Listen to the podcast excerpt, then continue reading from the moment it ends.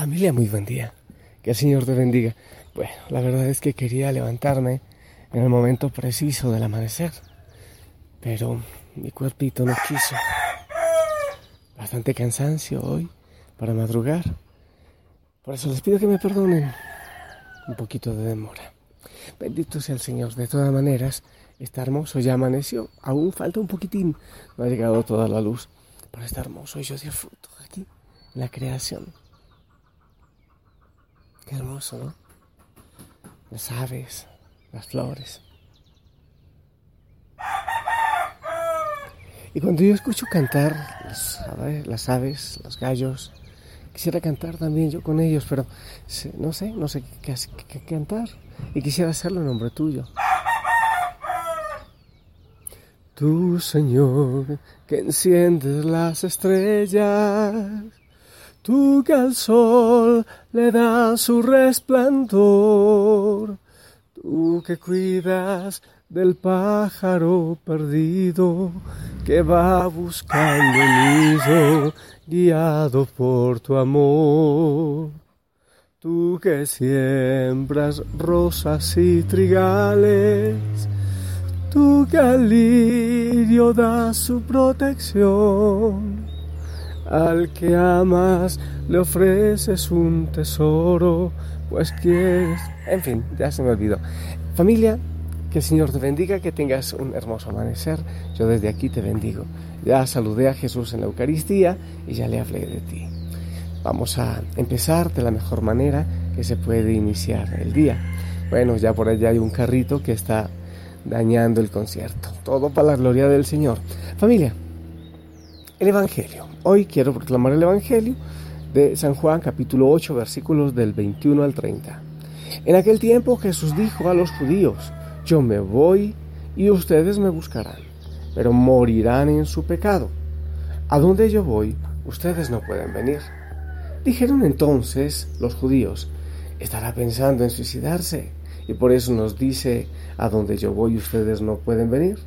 Pero Jesús añadió, Ustedes son de aquí abajo y yo soy de allá arriba. Ustedes son de este mundo, yo no soy de este mundo. Se lo acabo de decir, morirán en sus pecados, porque si no creen que yo soy, morirán en sus pecados. Los judíos le preguntaron, entonces, ¿quién eres tú? Jesús les respondió, precisamente eso que les estoy diciendo. Mucho es lo que tengo que decir de ustedes y mucho que amonestar. El que me ha enviado es veraz y lo que yo le he oído decir a él es lo que digo al mundo. Ellos no comprendieron que hablaba del Padre.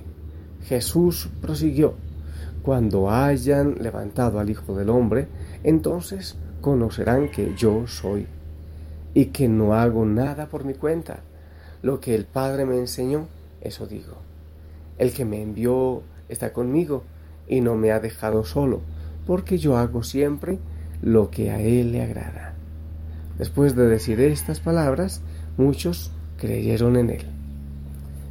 Palabra del Señor. A ver, familia, ahora busco el silencio dentro. Voy dentro. Si me permites. Gracias. Familia, este Evangelio, bueno, San Juan, se os siempre he dicho que es un poco enredadito para comprenderlo, pero vamos a reflexionar. Ahora, leyendo me daba cuenta de una cosa. Hay algunas partes en este Evangelio en que Jesús dice, yo soy. Creo que unas tres veces, yo soy. Ah, ¿Te acuerdas cuando Moisés habló con, con, Dios, con Yahvé, con el Padre, en el, eh, en el monte de la zarza que ardía? Pero si me preguntan quién eres, quién me ha enviado, ¿qué les voy a decir?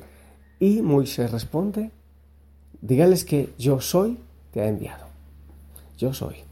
Eh, y te acuerdas también cuando fueron a apresar a Jesús en el monte de Getsemaní y preguntan por él, después del beso de Judas y este tema, y él dice, ¿a quién buscan? A Jesús de Nazaret. Él responde, yo soy. Eh, en una versión del Evangelio dice que ellos, los soldados y los judíos, cayeron al suelo cuando él dijo yo soy. Porque yo soy es el nombre de Dios. Yo soy es el nombre de Dios. Entonces, por eso era prohibido incluso decirlo, el yo soy. Después, en el Getsemaní, entonces él cambia y dice soy yo. Ya eso no se asustan, pero el yo soy es el nombre de Dios. ¿Recuerdas en el Éxodo? Entonces, el, cuando Jesús dice yo soy, ustedes no han creído que yo soy, él está diciendo soy Dios. Es exactamente eso. Sí, y si no creen que yo soy, morirán en su pecado. ¿Qué quieren decir? Si no creen que yo soy Dios, morirán en su pecado. Mejor dicho, si no me creen a mí, si no creen que yo soy el enviado, que soy el Hijo de Dios, morirán en su pecado. Me parece importante que conozcamos este tipo de detalles para saber, eh, porque al final de este Evangelio dicen que después de él haber dicho esto, creyeron en él. Porque él dio testimonio de que él era el enviado, el Hijo de Dios, el Dios yo soy.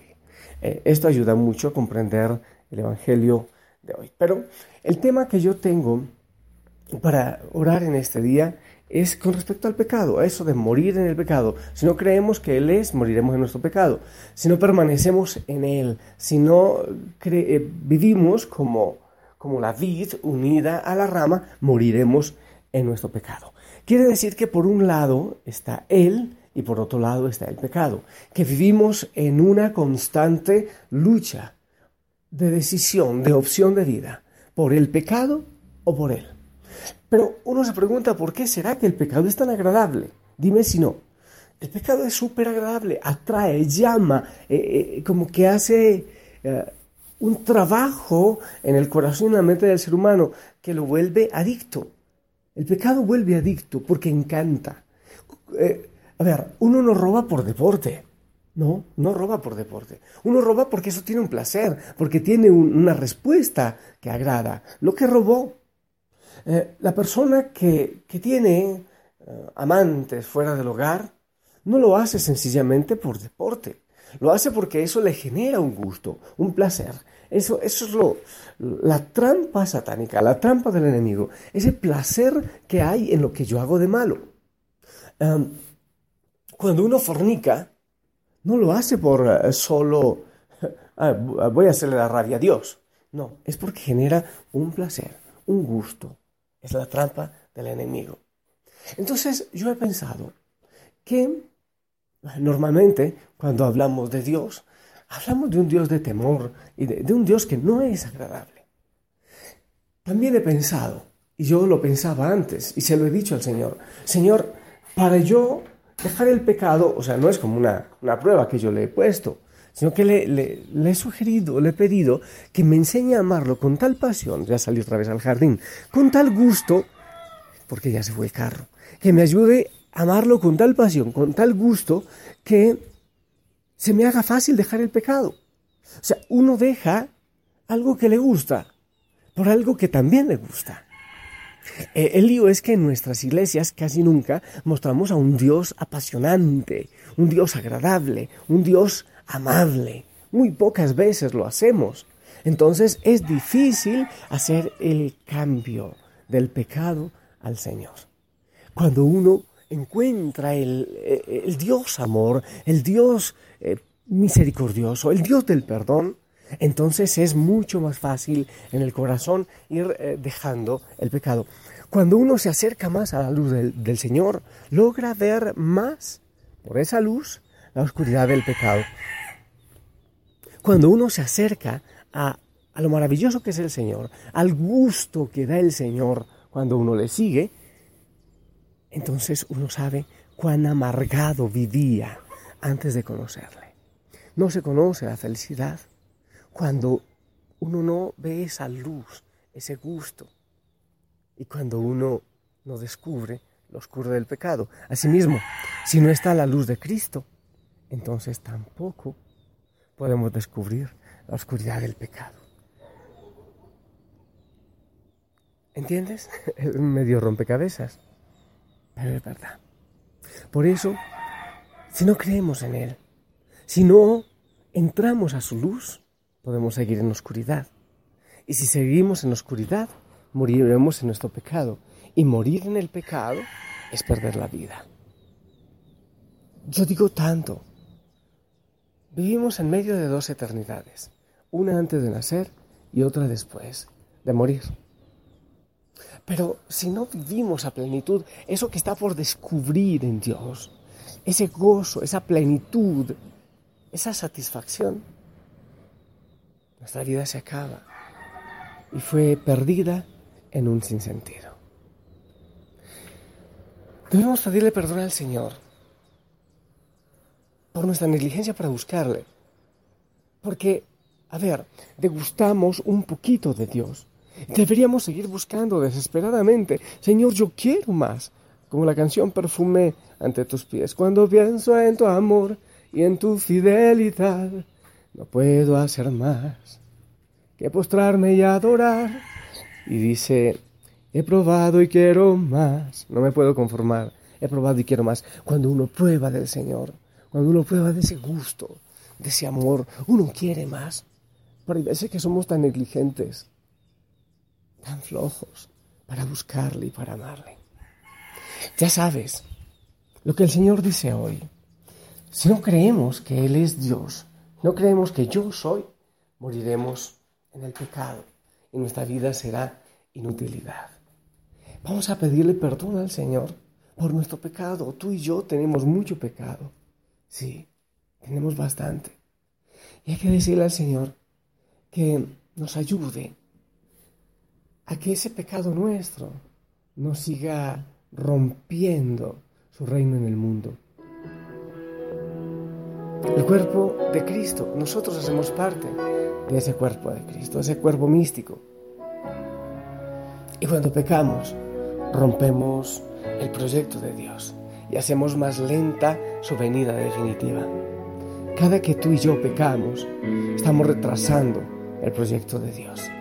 Eso es lo que hace el pecado en el mundo, el tuyo y el mío, y nos impide la plenitud, la felicidad. Jesús, perdón, perdóname, Señor. Sé que de ti te di, te lastimé, perdóname, Señor. Perdón, Jesús. Te repito, tu pecado y el mío retrasan el proyecto de Dios, aquello a lo que vino Jesús. Que Él sea todo en todos. Tu pecado y el mío retrasa ese sueño de Dios. Tu falta de testimonio, también mi falta de testimonio, retrasa el amor pleno en el mundo. tu misericordia quiero descansar. Sé que tu sangre me puede limpiar.